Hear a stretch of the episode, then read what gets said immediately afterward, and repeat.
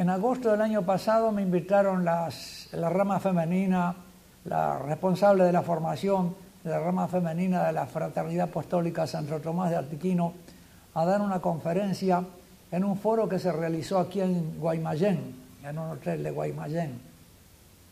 Asistieron como 250 eh, mujeres de la rama femenina de FASTA. Era de todos eh, los lugares de la Argentina. Y el foro trataba de la mujer custodia de la cultura. Y a mí me asignaron un tema que era, que decía, el título de la conferencia que me asignaban era eh, La mujer una ayuda adecuada, tomada de eh, el Génesis 2.18, donde dice no conviene, las traducciones dicen no conviene que la Adán esté solo, vamos a hacerle una ayuda adecuada, semejante a él. Yo digo, me baso en esa conferencia, en algunas cosas, pero la reformulo para otros intereses y otras formas. Y entonces, el título que yo le pongo ahora es ¿La mujer para qué? Con lo cual es un título periodístico y un poco provocativo, ¿no? ¿Cuál era el designio divino al crear a la mujer? Para suavizar lo que puede tener de sorprendente lo anterior. ¿Cuál es el destino? ¿A qué la destinó? ¿Y cuáles fueron las consecuencias después del pecado original para la relación varón-mujer? Para exponer la respuesta que nos da la Sagrada Escritura a estas preguntas, dividí la conferencia en dos partes. Una relativa al designio, que es la que voy a exponer ahora inmediatamente, y otra que trata de la caída y de las penas consecuentes a la caída para el varón y para la mujer, explicando, porque eso explica nuestro estado actual que no es el, estado del estado de inocencia, sino el estado de naturaleza caída, pero también, y se, podría ser motivo de otra conferencia, quizá la del matrimonio, en este mismo encuentro, que es, bueno, el matrimonio redimido por el sacramento. Eh, pasamos a la segunda. Las traducciones la mujer eh, una ayuda adecuada, las traducciones traicionan el sentido del texto hebreo original, que es el único inspirado.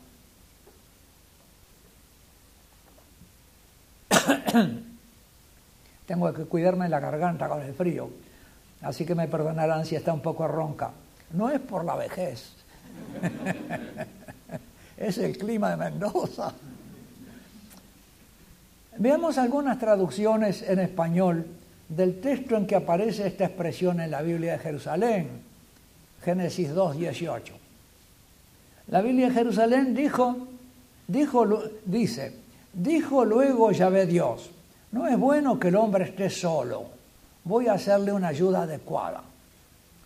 Francisco Cantera, la Biblia de Francisco Cantera traduce, luego díjose Yahvé Dios, no es bueno que el hombre esté solo, haréle una ayuda semejante a él, adecuada o semejante a él. Monseñor Straubinger dice, no es bueno que el hombre esté solo, le haré una ayuda semejante a él. A lo largo de mi conferencia iremos viendo, sin embargo, cuán lejos están estas versiones bíblicas al español del sentido del texto hebreo, que es el único inspirado. Y cómo aún el texto hebreo actual que es el masorético, el fijado por los rabinos con su vocalización en el siglo X después de Cristo, también tiene su falencia, aunque sí nos ayuda a corregir, pero debe ser complementado. Si tienen coraje y paciencia, creo que no se van a arrepentir de seguirme en este periplo. Tres, es necesario corregir radicalmente las traducciones corrientes porque nos están ocultando misterios divinos insospechados. Nos ocultan el arquetipo matrimonial divino, el arquetipo del varón el arquetipo de la mujer y el arquetipo de la unión entre ambos para ser uno solo, sin perder su diferencia. Intento recuperarlo esta noche con ustedes, recuperar esos respectivos modelos divinos del varón y la mujer. La frase una ayuda adecuada me la propusieron, como les decía, en el foro organizado por Fastango y Mayen.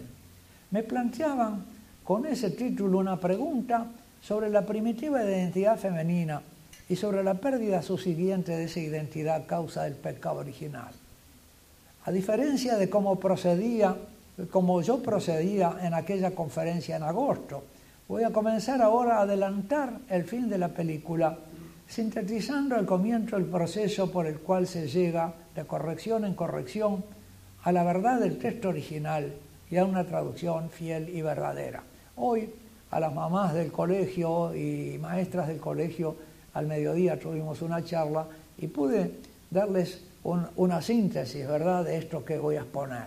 Ellas ahora van a hacer una repetición del tema. ¿eh? Para nosotros será nueva. Creo que la grabaron y me interesaría guardar la grabación, porque después que uno improvisa, siempre sirve.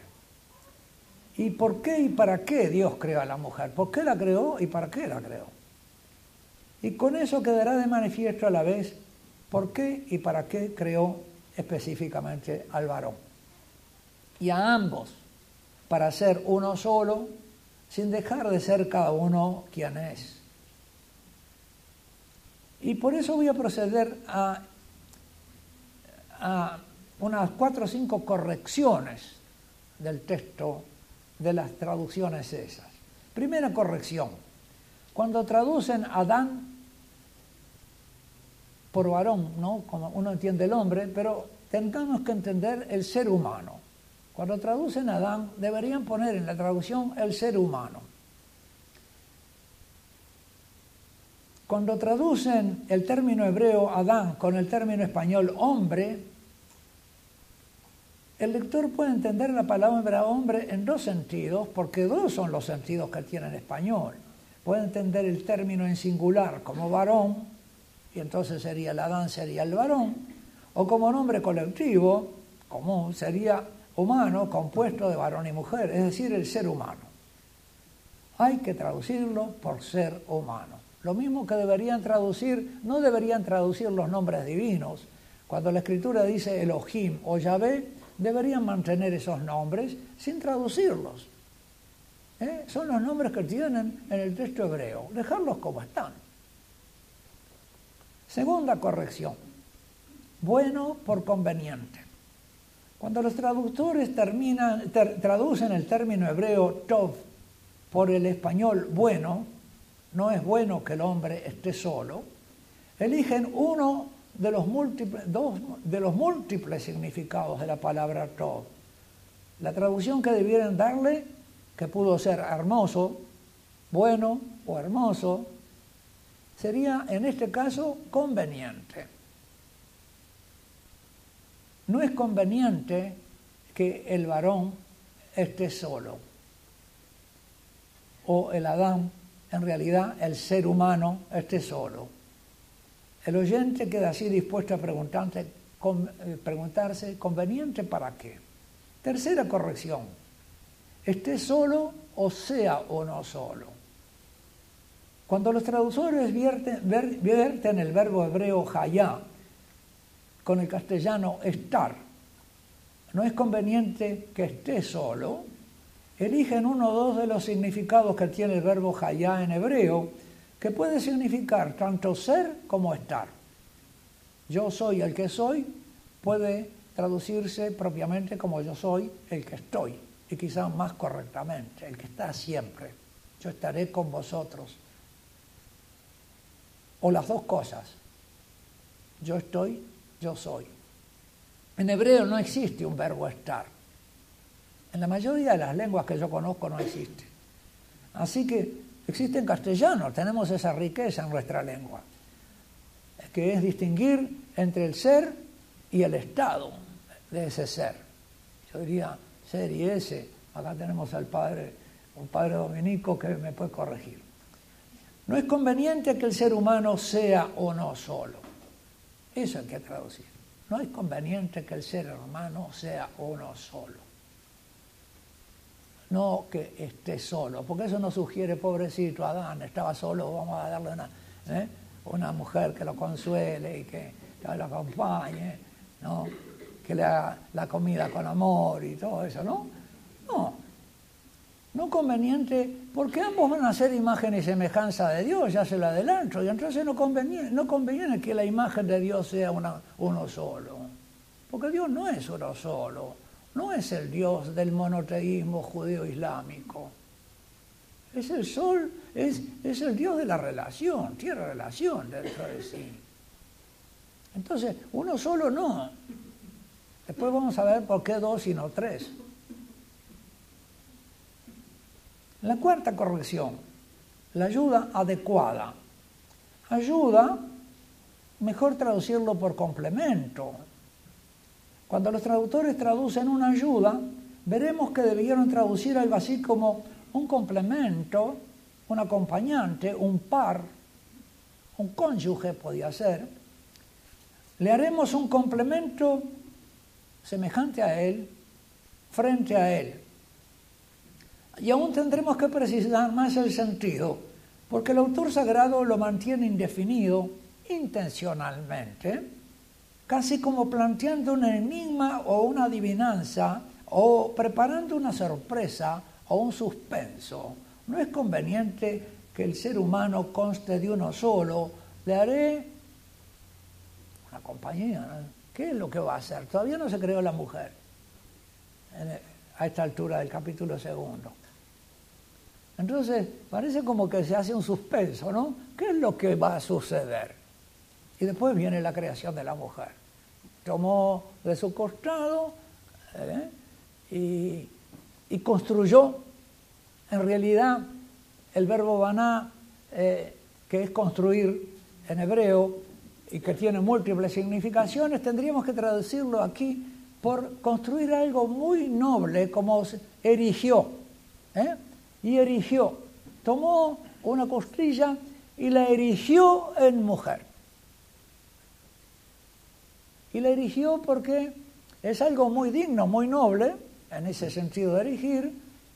Eh, diríamos que se erige un templo.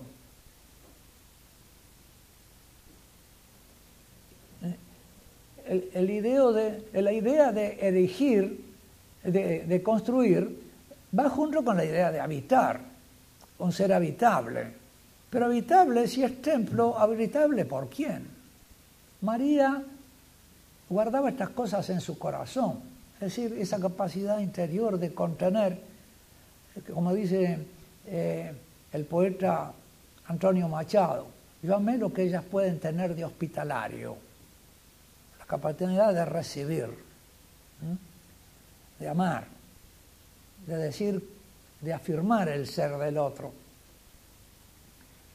Para que sean dos. Lo que se busca es que sean dos. Lo que conviene es que sean dos, no iguales, sino complementarios. No se nos dice en este, en este texto, pero se desprende del capítulo primero, versículo 26-27. Gracias a estas correcciones recuperaremos el sentido verdadero del versículo y nos daremos cuenta que tenemos que interpretarlo a la luz de algo que se ha narrado anteriormente y que había quedado dicho en el capítulo primero, versículos 26 y 27. Hagamos al ser humano a nuestra imagen y semejanza. Recién entonces estaremos en condiciones de entender para qué Dios creó no solo a la mujer, sino a los dos, y los creó para ser uno solo. Hasta aquí, en síntesis, el contenido de esta conferencia, dada por adelantado. Vayamos ahora paso a paso, procediendo por partes. Y vamos al texto hebreo. No se asustan. ¿eh? No va a ser difícil.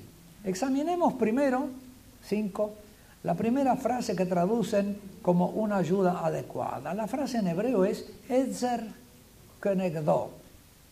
Etzer es un sustantivo que como toda palabra hebrea puede tener muy variadas acepciones, Puede significar, según el contexto, una ayuda, un auxilio, asistencia, socorro, un complemento, refuerza, compañía. Vamos a, ver que, de hecho, lo que va a significar es cónyuge. Voy a hacerle un cónyuge, ¿eh? alguien semejante a él, bajo el mismo yugo. Podría también hasta designar un préstamo en dinero, si el contexto así lo, ¿eh? como dice el mendigo, una ayudita, o, o hacer, ayúdame a pagar el crédito, etcétera, un préstamo. En la Sagrada Escritura se le aplica a Dios mismo. Les pongo un solo ejemplo. Mi Edzer, mi auxilio, viene del Señor que hizo el cielo y la tierra. Mi auxilio viene de los montes. Ahí está la palabra Edzer. Entonces, si esta mujer va a ser un Etzer para el hombre, es algo muy semejante a lo que es Dios para el hombre, ¿no? Un Etzer, una compañía de mucha importancia y de mucha necesidad, sin la cual no se puede nada, sin mí nada podéis hacer. Y después viene Kenegdo, que es un conglomerado de tres elementos, dos adverbios y un pronombre personal. El, primero, que es un adverbio de comparación, comparativo, ¿cómo? Después viene un adverbio de lugar, neged, enfrente de, junto a, enfrente de, enfrentado o opuesto, es ese neged. Y un pronombre personal, perdón, y, un, sí, el pronombre personal o sufijo al final. ¿Eh? Entonces, un auxilio frente a él. El conglomerado adverbial Kenegdo se traduce literalmente también como delante de, como delante de él. Voy a hacerle un auxilio como delante de él. Literalmente. O también como él. O como adelante de él. Pero es estar adelante, en la presencia, también se puede interpretar como un estar junto. ¿no? Estar en la presencia, estar en compañía.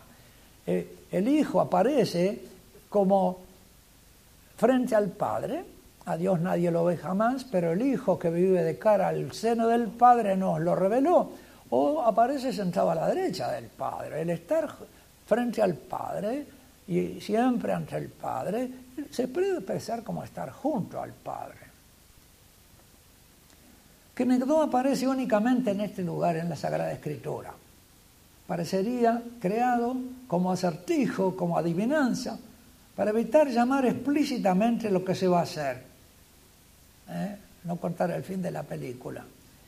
No precisando que será la mujer o la esposa, quizá porque a esta altura aún no había sido narrada la creación de la mujer, se quiso describirla con dos requisitos o rasgos distintivos, para más bien descriptivos, ¿no? Para sugerir la naturaleza de la ayuda o complemento, sin decir todavía lo que será. Y una cosa es estar frente a Él para la, vida doméstica y otra cosa es estar junto a Él para hacer imagen y semejanza divina, porque hay dos, dos niveles. 6. Hay tres traducciones del hebreo a otras lenguas antiguas autorizadas en la Iglesia a tener en cuenta. Retengo por ahora, a cuenta de ulterior clarificación, tres traducciones. Las dos primeras muy conocidas, la tercera casi desconocida y yo creo que menospreciada, que merecería mucha más atención. La traducción al griego antigua precristiana, la Septuaginta, la traducción de los 70 en Egipto, al griego, traduce un auxilio delante de él. Hagámosle un auxilio delante de él. Goetón, catautón. Es auxilio que esté adelante. La vulgata latina, ya posterior eh, de San Jerónimo, siglo IV, una ayuda semejante a él semejante. Ante él o semejante a él. Son dos traducciones distintas. Que yo por mi parte considero que como esa frase delante de él es tan ambigua, tan extraordinaria, los griegos entendieron un aspecto y eh, la Vulgata atiende, eh, eh, atiende al otro significado posible, a dos significados posibles y sinonímicos casi, o del Kenegdo, y que habría que interpretarlos y traducirlos anfibológicamente, es decir, afirmando los dos. Porque una traducción elige una vertiente de significado, la otra elige la otra vertiente, y lo, verdadero es que tiene los dos significados. Así que una ayuda ante él semejante a él. Pasemos ahora a considerar el versículo en el que se encuentra la frase. Traduzco servilmente el hebreo término a término. Siete. Entonces dijo Yahvé Elohim, no conveniente el ser, el Adán, el ser humano, uno solo. El ser es lo que no es conveniente. Ser uno solo no conviene. No es conveniente que el ser humano sea uno solo, no que esté solo. Y, no que el varón esté solo, que el ser humano sea uno solo. No es conveniente. Harémosle para él complemento semejante a él ante él. Ocho. Y ahora una tercera traducción. Existe una tercera traducción, se nos ha conservado, yo diría, milagrosamente, descubierta en 1956 publicada entre esos años y el 70 y el 78 por un biblista español que la descubrió en la Biblioteca Vaticana, mal catalogada. Este, es una traducción del hebreo al, al, dialecto arameo que se hablaba en Galilea en tiempos de Jesús y que aún hoy se habla en la aldea siria de Malula. En esa fuente documental que se llama Targum. Targum se llaman las traducciones del hebreo al arameo. En muchos puntos, ya en Babilonia también, donde no se conocía el hebreo ya en el pueblo judío, se, usaban estas traducciones arameas, que se leía en la sinagoga el texto hebreo y después se daba una traducción aramea, como si dijéramos, se lee primero el latín, el Evangelio en latín y después se lo traduce en castellano.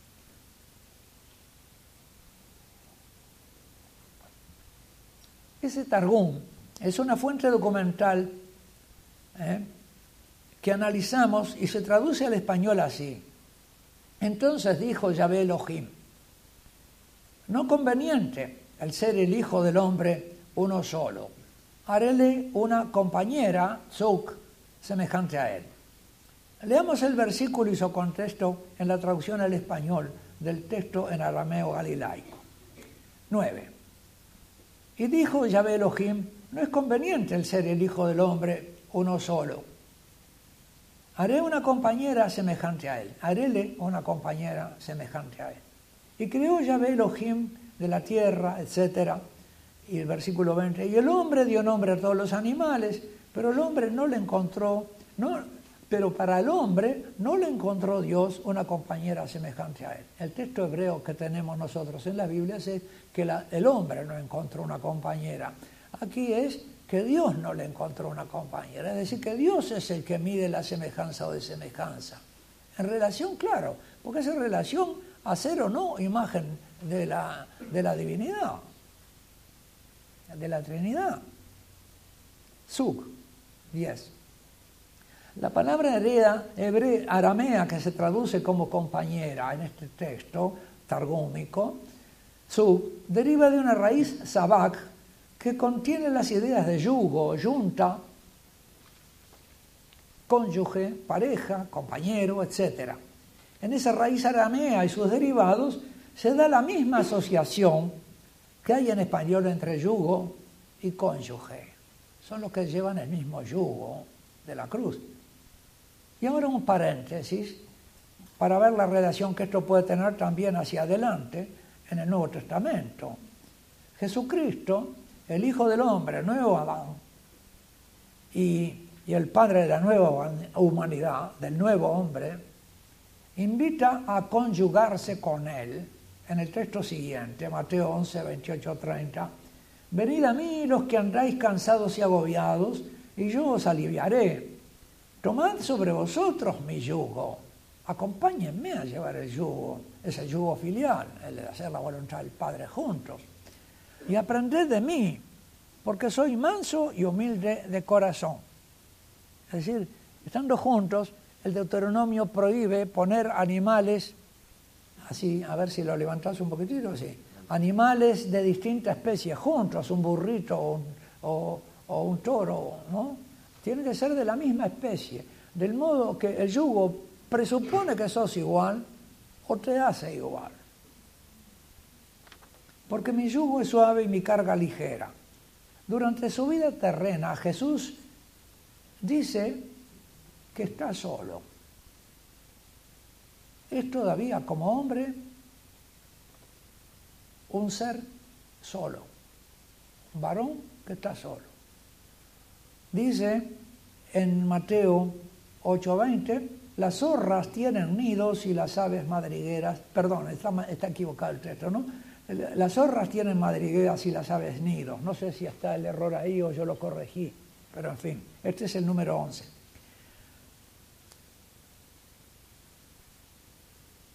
Pero el Hijo del Hombre, es decir, el ser humano, es un aramaísmo, el ser humano, en este caso él, que es el verdadero ser humano, porque el otro dejó, perdió su figura humana por el pecado, pero el, Hijo del Hombre no tiene donde reclinar su cabeza. Esto es una especie de confesión de soledad. No conviene, por lo tanto, que Cristo, el Dios hecho hombre, sea o no solo. ¿Quién y cuál puede serle compañera, semejante o inseparable? La iglesia, la humanidad divinizada. Al verbo humanizado humanado, le va a ser compañera en la boda del Cordero una humanidad divinizada, que es la Iglesia Santa, formada por almas santas. Pero, y a lo largo de la historia, evidentemente, cuando el creyente cree en Jesús, lo ama, desea los bienes que le promete, ya lo está acompañando. No os digo ya siervos, os digo amigos míos. Y eso se lo dice a los apóstoles. pero a toda mujer le dice, o, la llama a ser esposa, porque en cada una está la iglesia entera, así como Jesús está en la Eucaristía y en cada partícula entero, así la iglesia es una. Pero no consta, no es un ser abstracto, consta de la iglesia en cada una, donde está entera, subsiste en cada alma de mujer, en cada alma de varón también, pero notablemente el de la mujer, porque ella es creada para ser esposa. Ya lo vamos a ver con más detenimiento. 12. No es conveniente el ser uno solo del ser humano. Volvamos ahora nuestra atención hacia la primera mitad de nuestro versículo 2.18. Entonces dijo Yahvé Elohim, no es conveniente el ser uno solo del ser humano. Parece tan obvio el sentido de esta primera mitad del versículo que uno puede seguir de largo como quien pasa por delante de un muro sin advertir que en él hay una puerta hábilmente disimulada. Dedicó a tratar de responderle todo el libro noveno de su comentario al Génesis a la letra. Allí dice repetidas veces, refiriéndose a la razón de ser de la mujer, que el único motivo que él ve, lo dice muy humildemente, yo lo único que se me alcanza, lo único que veo, y cada vez que lo dice, se disculpa diciendo que no ve más. Gran humildad de este padre de la iglesia. Que él ve para hacerle una ayuda al ser. Claro, él tampoco tenía acceso al griego ni al, ni al, hebreo, no, no, no, tenía acceso para, ver, para revisar la vulgata y ver a dónde se, se dirigía. El latín sí, pero seguía por la vulgata. ¿Para qué una ayuda? El ser humano, varón, son los hijos, dice San Agustín. Si se me pregunta para qué ayuda del hombre, y acá entiende Adán como varón, la palabra hombre.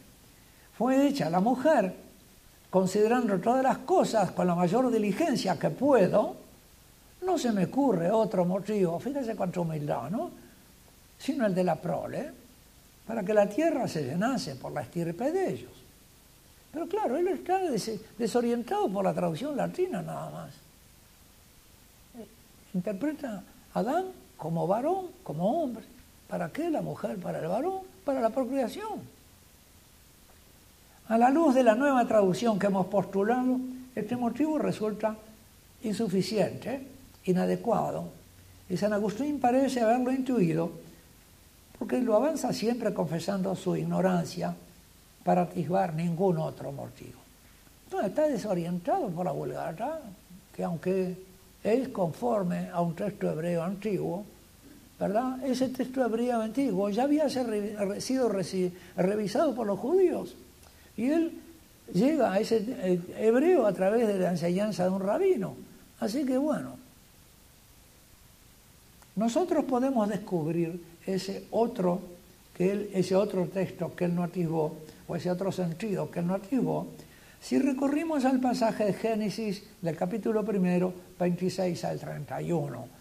Es un pasaje anterior al 2.18, por cuya interpretación habíamos comenzado. El Génesis 1, 26 al 31 había tratado ya de la creación y las bodas del primer ser humano y para qué finalidad fueron creados ambos. El relato del Génesis capítulo primero es el relato de una boda y no trata tanto del pasaje del ser a la nada, es decir, de la creación, sino del ordenamiento eh, de la finalidad. ¿Eh? ¿Para qué es? Todo, el primer capítulo. Se narra la boda. La boda judía dura siete días. Y entonces se nos está narrando el para qué de todo. En la traducción aramea del texto hebreo desaparecido hoy que se leía en ese tiempo, empezaba diciendo, no crear, sino el Hijo de Dios ordenó sabiamente todas las cosas. Y inmediatamente, en vez de hablar de el Espíritu de Dios que sobrevolaba sobre las aguas, dice mucho más precisamente que un espíritu de amor, de la presencia de Yahvé soplaba en las aguas es decir, explicita el amor. Cosa que en, el segundo texto, en el, texto masorético, el texto tardío y revisado, vamos a decirle, eh, el amor se, se, eh, se omite en el diálogo de Caín y Abel también. Omiten todo el diálogo porque Caín dice que la creación no es sobre amor y Abel dice que sí que es sobre amor. Así que el amor el Espíritu de Dios incluso se omite decir que es el amor de Dios, del Padre. 13. Las bodas judías, como les decía, duran toda una semana. Por eso el, relato de la creación dura seis días.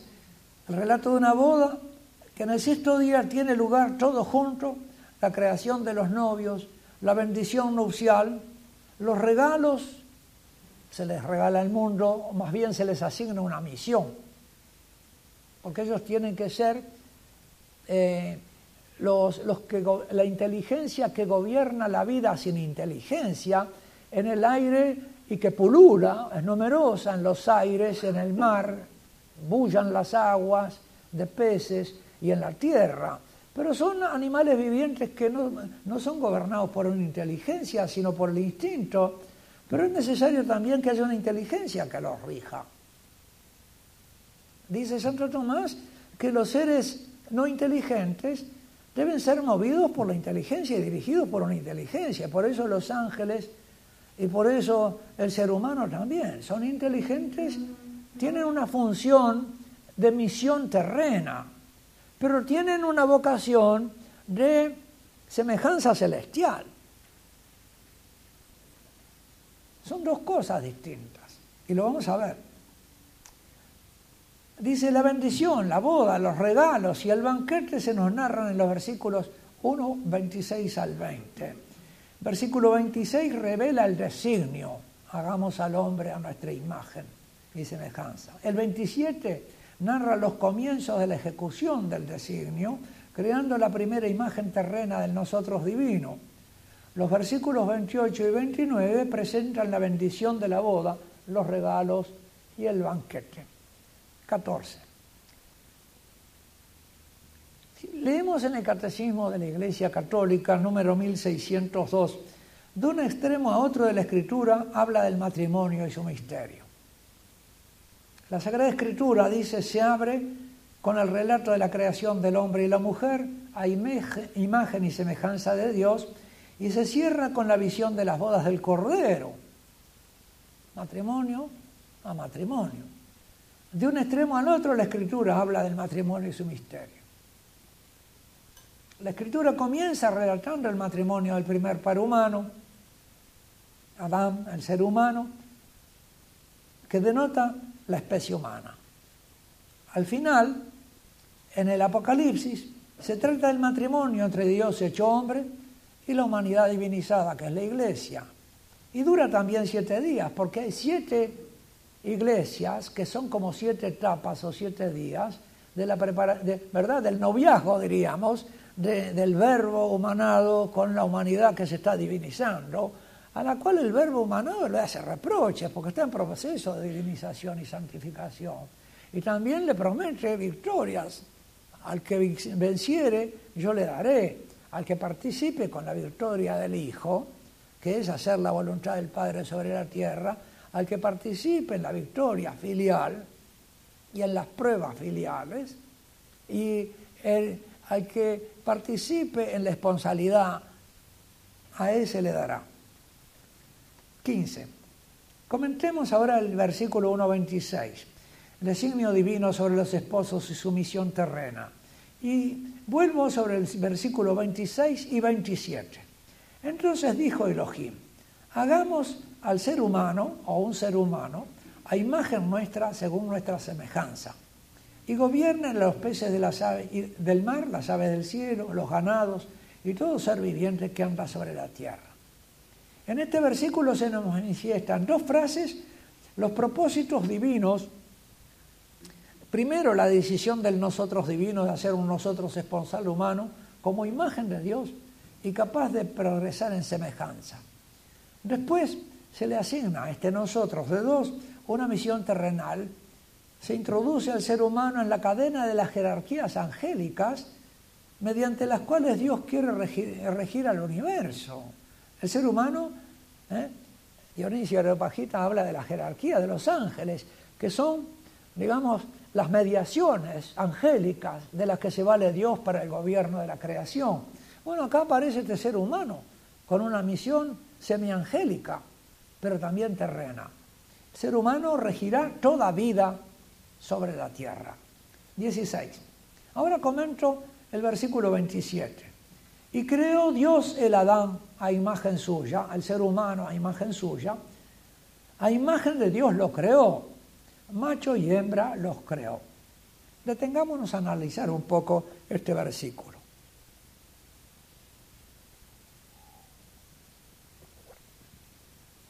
Consta de tres frases o miembros. A, y creó Elohim a Adán a imagen suya. B, a imagen de Elohim los creó. C, macho y hembra los creó. A y B repiten la misma idea, entrecruzando el orden del sujeto y del predicado. Y este es un recurso redaccional del paralelismo hebreo que resalta especialmente con mayor importancia de AB respecto de C. AB consta de una repetición, hay un énfasis en el AB, en la, digamos, en la conformidad de este ser humano con su causa ejemplar, que es trinitaria. Y después en el C, que está solito, es relativo a su misión terrena. Porque si tienen que regir la multitud de los seres vivientes de, de los tres ámbitos, tienen que ser muchos. Y como ese, además, tiene que serlo a través de una historia, multiplicarse en el tiempo. Aunque ambos actos son intencionales, la naturaleza sexuada del ser humano es algo querido por Dios, pero es un medio para multiplicar la especie humana en vistas al cumplimiento de su misión terrena. La misión humana de regir toda vida sobre la tierra lo pide así. 17. El banquete de bodas. Mirad que os he dado toda hierba de semilla que existe sobre toda la tierra y todo árbol que lleva fruto de semilla eso os servirá de alimento. Este es el banquete de bodas, es vegetariano, vamos a decir. ¿Eh? Porque también, y además los animalitos son invitados. Unos están en el cielo, otros en el mar, otros en la tierra, como en las bodas se pone una tarjetita para las familias amigas y los parientes distintos, ¿no? Están repartidos según un orden y van a participar en el banquete de boda en la alegría y en el amor de las bodas. Todo es obra de amor. No importa tanto si salió o no de la nada, si Dios es el arquitecto que crea y después desaparece o no interviene. Lo que importa es que Dios tiene una finalidad amorosa. 18. Vio Dios todo cuanto había hecho y ahí que estaba muy bien, y fue tarde y mañana todo muy bien, ¿no? Día sexto. El séptimo día es el gozo y el descanso en el bien realizado.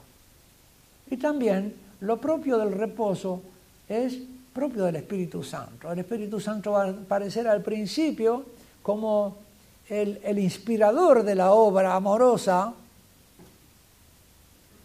y la unión amorosa del varón y la mujer necesaria para ser imagen de lo divino. Porque si hubieran sido simplemente empleados, no necesitaban amarse. Si su función no hubiera sido puramente reproductiva, pero no para amarse, el amor está porque son imagen y semejanza del verbo y el espíritu. 19. ¿Cómo puede ser un nosotros de dos imagen y semejanza de un nosotros de tres? En Dios hay dos procesiones, tres personas seis relaciones entre ellas, y la única cosa que hay dos, o las dos, dos, ¿no? El único par es el verbo y el Espíritu Santo que proceden del Padre. El verbo que procede por vía del conocimiento es engendrado por vía del conocimiento y que ama al Padre, el Hijo, el Padre ama al Hijo y el Hijo ama al Padre, y en ese amarse está el Espíritu Santo, el amor entre el Padre y el Hijo, eternamente el Padre engendra al Hijo y el Hijo ama al Padre y se ama mutuamente y eternamente el Espíritu Santo es el que procede del Padre y del Hijo. Porque procede del Padre y del Hijo, a través del Hijo. El varón, y ahora viene esto, ¿no? El varón y la mujer son criados a imagen y semejanza de los dos. Pero cuando uno dice, son dos, diferentes, varón y mujer, y en Dios el Verbo y el Espíritu Santo, dos pero diferentes. ¿Y qué? Y vemos eh, las obras del Verbo y las obras del Espíritu Santo en el, en el mismo relato del capítulo primero del Génesis. ¿Qué hace el Verbo? El, verbo realiza las obras del Padre. Y el, Espíritu Santo inspira las obras al principio, sobrevolando e insuflando el amor. Al final, en el séptimo día, gozo y paz son los frutos del Espíritu Santo. El Espíritu Santo tiene gozo al principio, previendo la obra que viene, que es como alegrarse con la boda futura y con la imagen futura. Y al fin descansa y todo estaba muy bien, pero al final de cada día va diciendo y vio que estaba bien. Y los 70 traducen y vio que era hermoso. Era hermoso y bueno. Y eso es la proclamación del Espíritu Santo. Entonces, el varón es creado a imagen y semejanza, pero a mayor semejanza con el verbo. Y la mujer es creada a imagen y semejanza, pero a mayor semejanza con el Espíritu Santo.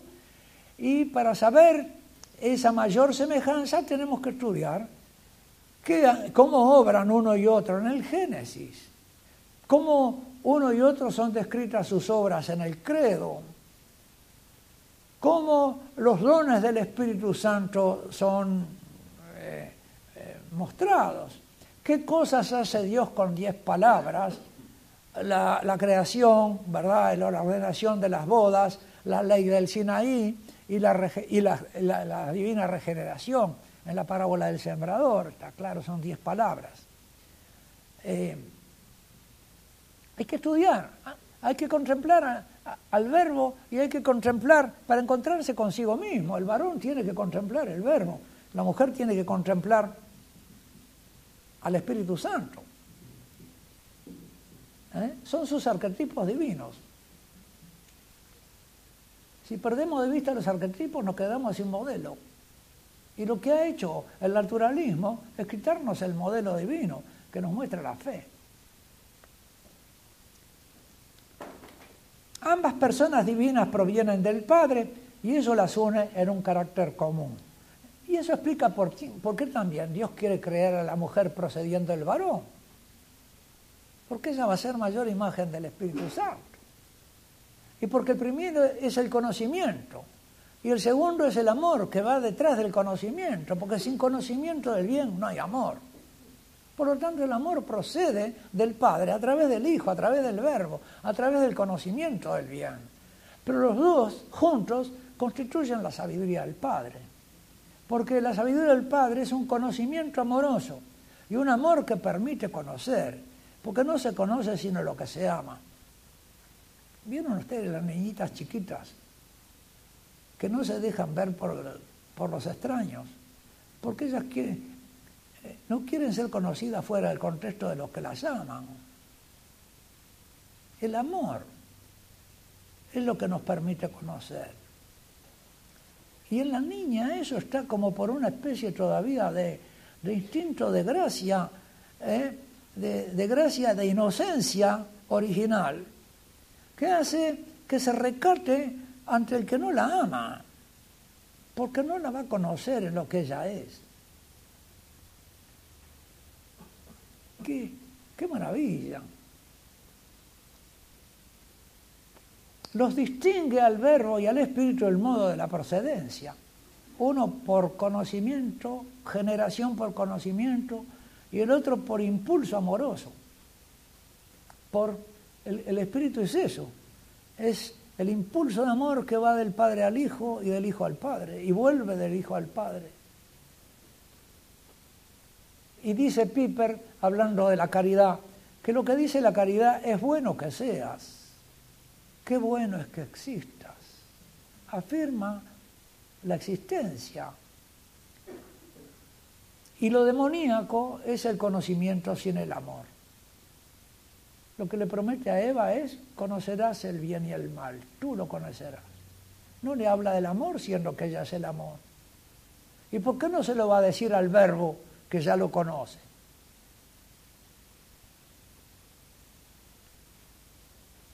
Las dos procesiones entonces, el verbo y el Espíritu Santo. Y, 20. Eh, Imagen del ser divino en el ser y también en el actuar. Así que, ¿por qué llegamos a decir que el varón es a mayor semejanza del verbo y la mujer a mayor semejanza del Espíritu Santo? Por el actuar del verbo, que después vemos reflejado en el varón y vemos reflejado en la mujer. Cuando decimos en el, en el, este, en el credo, Señor y eh, que es Señor y dador de vida, ¿no? Eh, y como el Espíritu Santo en hebreo ustedes saben, Ruach es femenino. Así que el Espíritu Santo, eh, la mujer es un reflejo del Espíritu Santo y por eso es femenina. No es que el Espíritu Santo sea femenino, ¿eh? que, haya eh, feminidad en el Espíritu Santo, sino que su reflejo creado es la mujer. Y ella es, dadora de vida porque el Espíritu Santo es dador de vida. Aún en lo biológico, la mujer espeja esa capacidad de dar vida. Pero además, la vida no es solo lo biológico, porque si un niño nace y le dan la vida, pero después no le dan el amor, ni la madre le suscita el yo, tratándolo de tú, se queda como un ente. Así que no solo le da la vida, le da la vida personal de ser un tú y de ser dialogal. Eso lo hace la madre, porque es espejo del Espíritu Santo. Porque solo el amor nos permite conocer. 21. Obrar acorde al ser. Como dice, operar es sequiturese. Creados a imagen del ser divino, varón y mujer están llamados también a participar en operaciones divinas de gobierno. El varón por mayor semejanza con el Hijo Logos del Padre, destinado a obrar en el mundo exterior. A la mujer, mayor semejanza del Espíritu Santo, relación entre las personas divinas. Le compete actuar en el mundo de las relaciones entre las personas, comunicando bienes como es la vida, comunicando mensajes también. Ambos, varón y mujer, juntos constituyen la imagen de la unión del Verbo y el Espíritu entre sí en la Santísima Trinidad. Y son la sabiduría del Padre. Y por eso serán uno solo. Son inseparables. 22. Lo más propio del Verbo, cuño y modelo del varón. Cristo. Ahora cito a Santo Tomás en el prólogo del libro de la sentencia de Pedro Lombardo. que ¿Qué es lo característico del verbo encarnado, del verbo eterno y encarnado? Cristo, que es el poder y la sabiduría de Dios, del Padre, ha sido hecho por el Padre, constituido por el Padre, sabiduría nuestra. Él es nuestra sabiduría, como dice 1 Corintios. Nuestra de los hijos. Por el Hijo, sabiduría del Padre, dice Tomás, Primero se manifiesta lo oculto de Dios. al Padre nadie lo vio jamás. El Hijo del Padre que vive de cara a la profundidad del Padre, al pecho del Padre, nos lo dio a conocer. Él manifiesta lo oculto. Son producidas las obras de la creación. Él creó todas las cosas. Como leemos en el, en el comienzo del Evangelio según San Juan. Todo fue hecho por Él, nada sin Él. Él estaba en Dios y era Dios. En Él estaba la vida y ahí este, está la unión entre el Verbo y el Espíritu Santo, que es la vida divina, porque la vida divina es ese amor, esa circulación del amor. Tercero, son restauradas por Cristo y perfeccionadas. Él es el que instituye el, sacramento del matrimonio, celebrando las bodas del Cordero ya desde el comienzo. Es en la cruz que empieza a celebrar las bodas del Cordero. Y a, alimentar, ¿verdad?, con su cuerpo y su sangre a la iglesia, y nombrando a la madre, que es, él le dice mujer, porque reconoce en ella la primera, la de antes del pecado, la que era total semejanza del Espíritu Santo y que es la señora y dadora de vida nueva para la iglesia. 23. Lo propio del sabio es ordenar. Lo propio del conocimiento del Hijo de Dios es ordenar las cosas. Separa la luz de las tinieblas, una parte de las aguas arriba y abajo, la tierra del mar, los animales por su especie, el varón y la mujer por su sexo, no nos están escuchando acá, los LGBT.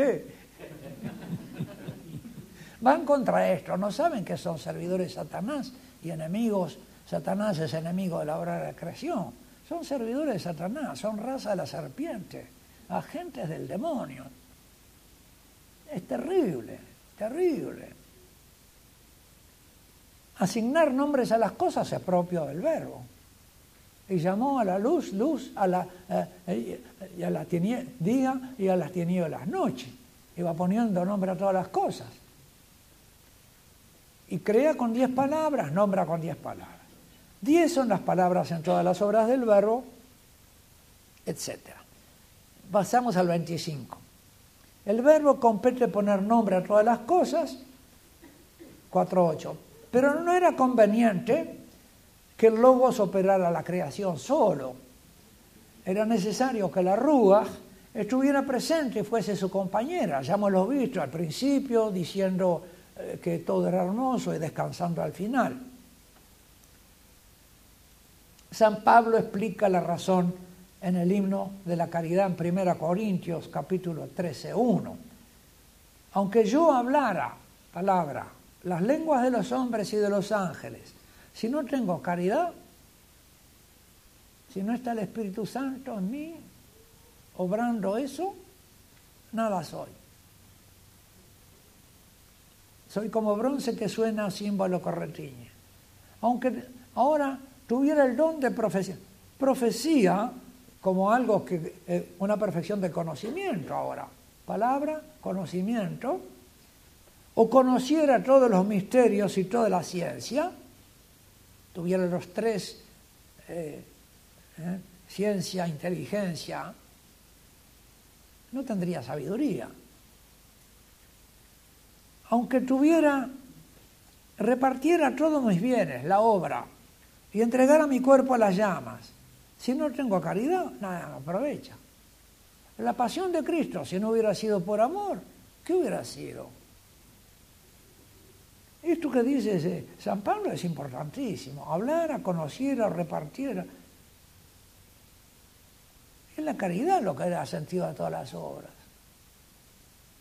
Y esa caridad es un don del Espíritu Santo. No lo tengo yo por derecho, ni, ni yo me pongo, me convierto a mí mismo en un ser amoroso. Sería engendrarme a mí mismo.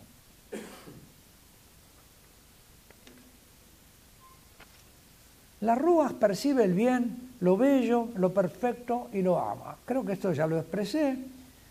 Y la Rúa está presente, que Negdo va junto. Ahora sabemos por qué va junto. Es lo que dice Juan de San Pablo. Si no está junto, la caridad, con lo que hablo, con lo que pienso, con lo que hago. Y él estaba junto con Jesús, en lo que Jesús decía, pensaba y hacía. Era necesario que estuviera con él. Ella tiene gozo por las bodas y por la imagen compartida. Ella es la paz al comienzo y el reposo, perdón, la paz y el reposo al fin. 29. De la boda de Adán a la boda del Cordero. La Sagrada Escritura revela que el sentido de la creación y de la historia entera es la amistad esponsal. Pero la amistad esponsal como espejo de la esponsalidad divina. Hay que recuperar para el matrimonio cristiano el arquetipo, el modelo divino del varón y de la mujer. Y el sacramento del matrimonio está precisamente para que Cristo, valiéndose de cada uno como ministro para el otro, traduzca su amor y su gracia al varón en amor de mujer. Y traduzca su amor a la mujer en amor de varón. Y haga del varón y de la mujer ministros recíprocos de su crecimiento en imagen y semejanza. Que la mujer ayude al varón a crecer en imagen y semejanza con el verbo y también en transformarlo en un ser amoroso, porque él se ha reformado en eso. Y que el varón, ¿verdad? A su vez, ayude a la mujer a asemejarse cada vez más al Espíritu Santo, al amor. Porque a consecuencia del pecado original la mujer más bien se, se vuelve sobre sí misma ¿eh? y hay un conflicto en ella, como vamos posiblemente a poder ver esta noche, entre su destinación al otro y su temor por sí misma. La Sagrada Escritura se abre con el relato de creación, el catecismo de la Iglesia Católica, del hombre, del varón y la mujer, y se cierra con la visión de las bodas del Cordero.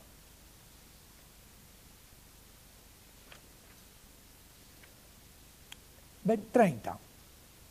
La creación y la historia entera portan un signo nupcial, entonces. No conviene que el cordero degollado esté solo. Démosle una compañera semejante a él. La iglesia entera y cada alma, en especial cada alma de mujer. Pero a la vez, la realidad matrimonial humana no se entiende sino a la luz de su modelo intradivino. Porque al fin no es un modelo divino que esté allá, sino que está dentro, por la gracia sacramental. Se va interiorizando en, ¿eh? el ser del varón, en el ser del esposo y en el ser de la esposa. Se va configurando. Y los, eh, el Espíritu Santo obra en nosotros a manera como en los animales sobre el instinto. Es decir, que obra el primer movimiento, el que está en gracia, es del Espíritu Santo. Y luego las razones que vienen en contra suelen ser del otro, del antagonista. Es decir, que el antagonista lo que hace es oponer razones a la moción del Espíritu. Eso es importante tenerlo en cuenta. ¿Eh? Lo primero que, que me viene para decir si estoy en gracia y vivo en Dios es lo que debo decir y después callarte porque no sé qué, porque no sé cuánto, eh, que se va a ofender, que esto, que lo otro, vuelta. Esas son razones en contra del primer impulso. Tengo que examinar. 31. Ahora hago un pequeño paréntesis para mostrar cómo en Dios debe haber relación. ¿Por qué tres? En la esencia de Dios debe haber relación. Dechet. La relación es una perfección que no podía faltar en la esencia divina, puesto que Dios es sabiduría y amor. El ser divino es relacional y no hay otro Dios con que relacionarse, se tiene que relacionar consigo mismo. No hay otro Dios a quien conocer, tiene que conocerse a sí mismo. No hay otro Dios a quien amar y entregarse por completo, porque nadie podría recibirlo por completo sino solo él mismo. Entonces, dentro de su sustancia, en su sustancia está la relación consigo misma, pero es tan perfecta que su conocimiento de sí mismo es personal y es el Hijo. Y el amor entre él y su conocimiento de sí mismo, que es perfecto, es el Espíritu Santo, es el amor. Y eso sustancialmente, eternamente, debe haber relación.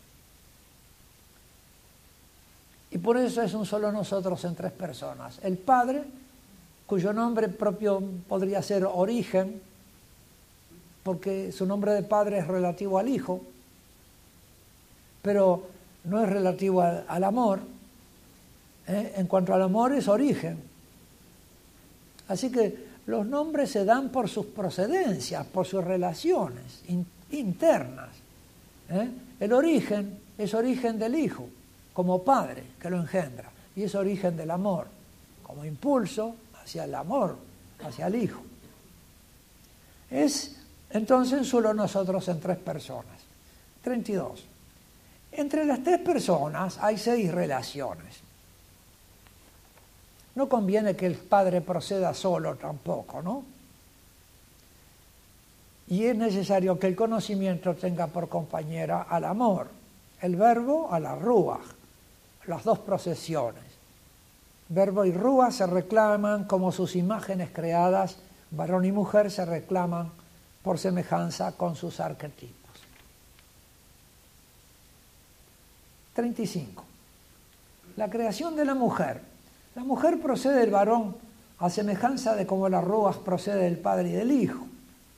Y la mujer no es amasada de la tierra, sino de carne del varón no por generación, sino por partición, en una misma naturaleza de cuerpo animal y espiritual. Están incompletos el uno sin el otro, por lo tanto. Desde entonces, varón y mujer estarán de alguna manera incompletos el uno sin el otro, pero se reclamarán el uno en otro de manera disimétrica. A él, sin ella, le falta una parte, y a ella, sin él, le falta su todo de referencia.